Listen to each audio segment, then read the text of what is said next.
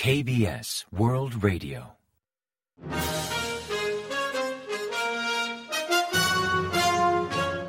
Informativo de KBS World Radio. Bienvenidos un día más al informativo de KBS World Radio. Les habla Javier Castañeda y tras el saludo les avanzamos los principales titulares del día 8 de diciembre. Estados Unidos planea mantener 28.500 efectivos en Corea del Sur. Campbell llama a ampliar la disuasión extendida ante la amenaza norcoreana. Y un viajará a Países Bajos para impulsar la cooperación en semiconductores. Seúl acusa a Pyongyang de incumplir los acuerdos sobre Kaesong.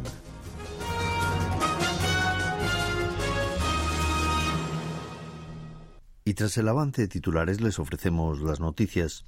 El Senado y la Cámara de Representantes de Estados Unidos han publicado un borrador del proyecto de ley de autorización de defensa anual que fija en 28.500 militares el número de efectivos estadounidenses estacionados en Corea del Sur para el próximo año. El texto de la Ley de Autorización de Defensa Nacional para el año fiscal 2024, publicado el jueves 8, también contempla una ampliación de la disuasión extendida para Corea del Sur en base a la declaración de Washington adoptada durante la visita de Estado del presidente Yoon Suk-yeol a Estados Unidos el pasado 26 de abril. También contempla que el Departamento de Defensa informe al Congreso sobre los avances en la transferencia del control operativo en tiempos de guerra a Seúl por parte de Washington. El borrador contiene la percepción del Congreso de que Estados Unidos debe seguir reforzando la cooperación con sus aliados militares en el Indo-Pacífico de cara a ampliar su ventaja competitiva con China. El proyecto de ley será votado por el Pleno de la Cámara y del Senado y una vez aprobado precisará la firma del presidente Joe Biden. Kurt Campbell, coordinador para asuntos del Indo-Pacífico del Consejo de Seguridad Nacional de Estados Unidos y nominado al cargo de subsecretario de Estado, ha enfatizado la necesidad de esforzarse para ofrecer un paraguas nuclear a los aliados de Estados Unidos en respuesta a las amenazas nucleares de Corea del Norte. Durante una audiencia de confirmación en el Senado, Campbell indicó que pese a los esfuerzos diplomáticos de Estados Unidos para dialogar con Corea del Norte, todas las iniciativas han sido rechazadas. Así las cosas, llamó a centrarse en la disuasión extendida en colaboración con aliados básicos como Corea del Sur y Japón. También mostró preocupación por los avances de Corea del Norte en cuanto a desarrollo de misiles de largo alcance y capacidad nuclear, así como por el posible suministro de equipamiento militar a Rusia, indicando que la suma de esos factores apunta a un aumento del riesgo y la tensión en la zona. La oficina presidencial divulgó que el viaje del presidente Yoon Suk-yeol a Países Bajos contribuirá a crear una alianza en semiconductores, además de estrechar la asociación estratégica entre ambos países. Durante su visita de Estado, el mandatario coreano planea recorrer con Guillermo Alejandro, el rey de Países Bajos, las instalaciones de ASML en Belhoven, el principal fabricante de microchips informáticos. Como objetivos prioritarios de su viaje aludió a crear una alianza en semiconductores, gobierno, universidad, empresa para mejorar la seguridad en suministros ante los conflictos geopolíticos y la incertidumbre económica reinantes a nivel internacional. Ambos países buscan elevar un nivel su relación de asociación estratégica en áreas como diplomacia y seguridad, además de mantener una estrecha cooperación sobre el tema nuclear norcoreano o las ayudas a Ucrania. Jun viajará a Países Bajos del 11 al 15 de diciembre por invitación del rey Guillermo Alejandro. El Ministerio de Reunificación ha denunciado que Corea del Norte está usando sin permiso las instalaciones de unas 30 empresas surcoreanas en el complejo industrial de Kaesong, al tiempo de eliminar los restos de la oficina de enlace intercoreana demolida por una explosión en junio de 2020.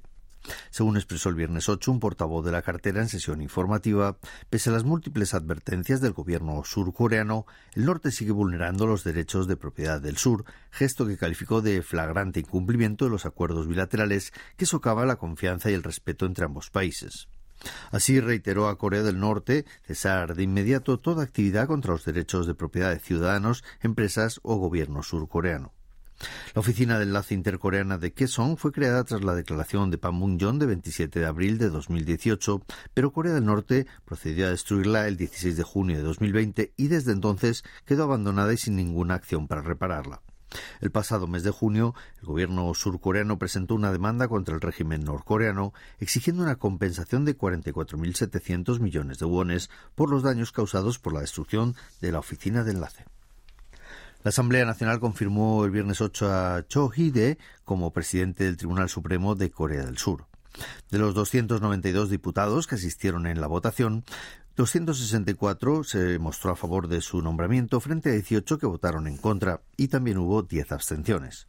Su designación pone punto final al vacío en la presidencia del Supremo desde que Kim Jong-su, su predecesor al cargo, se jubilara el 24 de septiembre.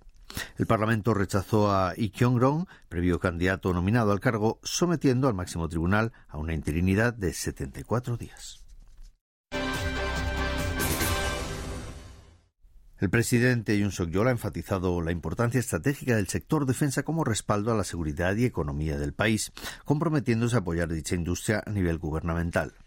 Durante la segunda reunión sobre estrategias de exportación de defensa que tuvo lugar el jueves 7, Yoon destacó que la industria de defensa surcoreana recibe cada vez más atención a nivel mundial en un contexto donde los países invierten competitivamente en tecnologías avanzadas para asegurar su liderazgo en una era de supremacía tecnológica.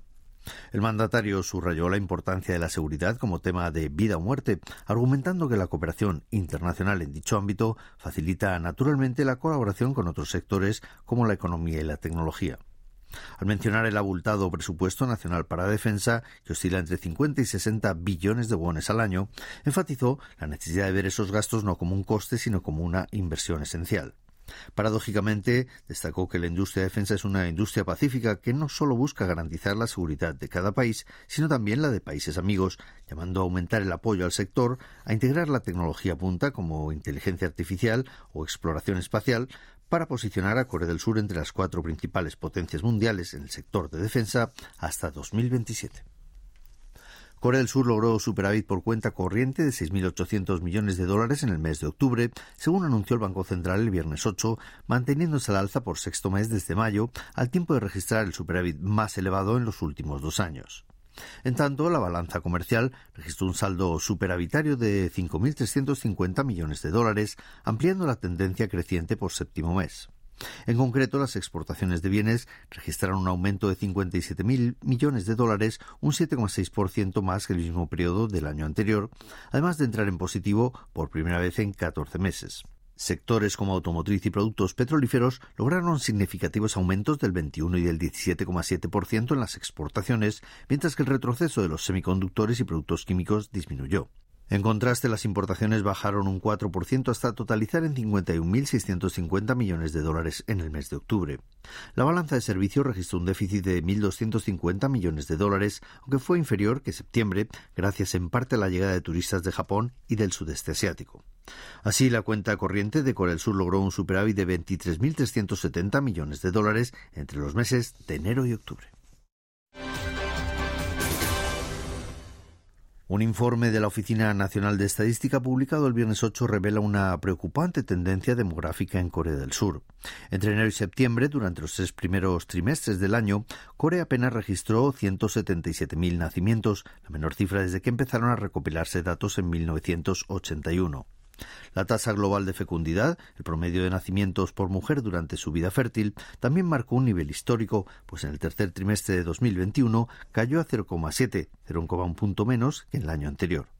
La tendencia a la baja registrada durante el año deja entrever que en el cuarto trimestre podía llegar a 0,6. La Oficina Nacional de Estadística proyectó que la tasa de fecundidad tocaría fondo en 2024 con un 0,7%, antes de comenzar a repuntar lentamente para llegar al 1 en 2031 y a 2,21 en 2046. No obstante, el panorama actual obliga a revisar esas proyecciones constantemente y las futuras estimaciones de la entidad generan grandes expectativas. Y ahora pasamos a ofrecerles el pronóstico del tiempo. Para el sábado 9 se espera un día caluroso con entre 5 y 10 unidades más que el promedio para esta época del año por los vientos cálidos del suroeste.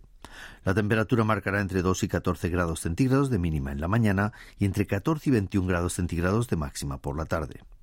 En la zona central, las provincias de Chola y la isla de Jeju, habrá nubes de evolución diurna, mientras que en Gyeongsang estará mayormente despejado. En la área capitalina y en Chuncheon del Sur habrá gran incidencia de smog, aunque se mantendrán niveles moderados en el resto del país. Y a continuación comentamos los resultados del parqué. El KOSPI, el índice general de la bolsa surcoreana, ganó el viernes 8 un 1,03% respecto al día anterior, hasta culminar en 2.517,85 puntos, gracias principalmente a la llegada de extranjeros e instituciones. En tanto, el COSDAC, el parque automatizado, subió un 2,11% hasta cerrar en 830,37 puntos. Y en el mercado de divisas, la moneda surcoreana se apreció frente a la estadounidense, que perdió 18,5 unidades respecto al día anterior, hasta cotizar a 1.306,8 wones por dólar al cierre de operaciones.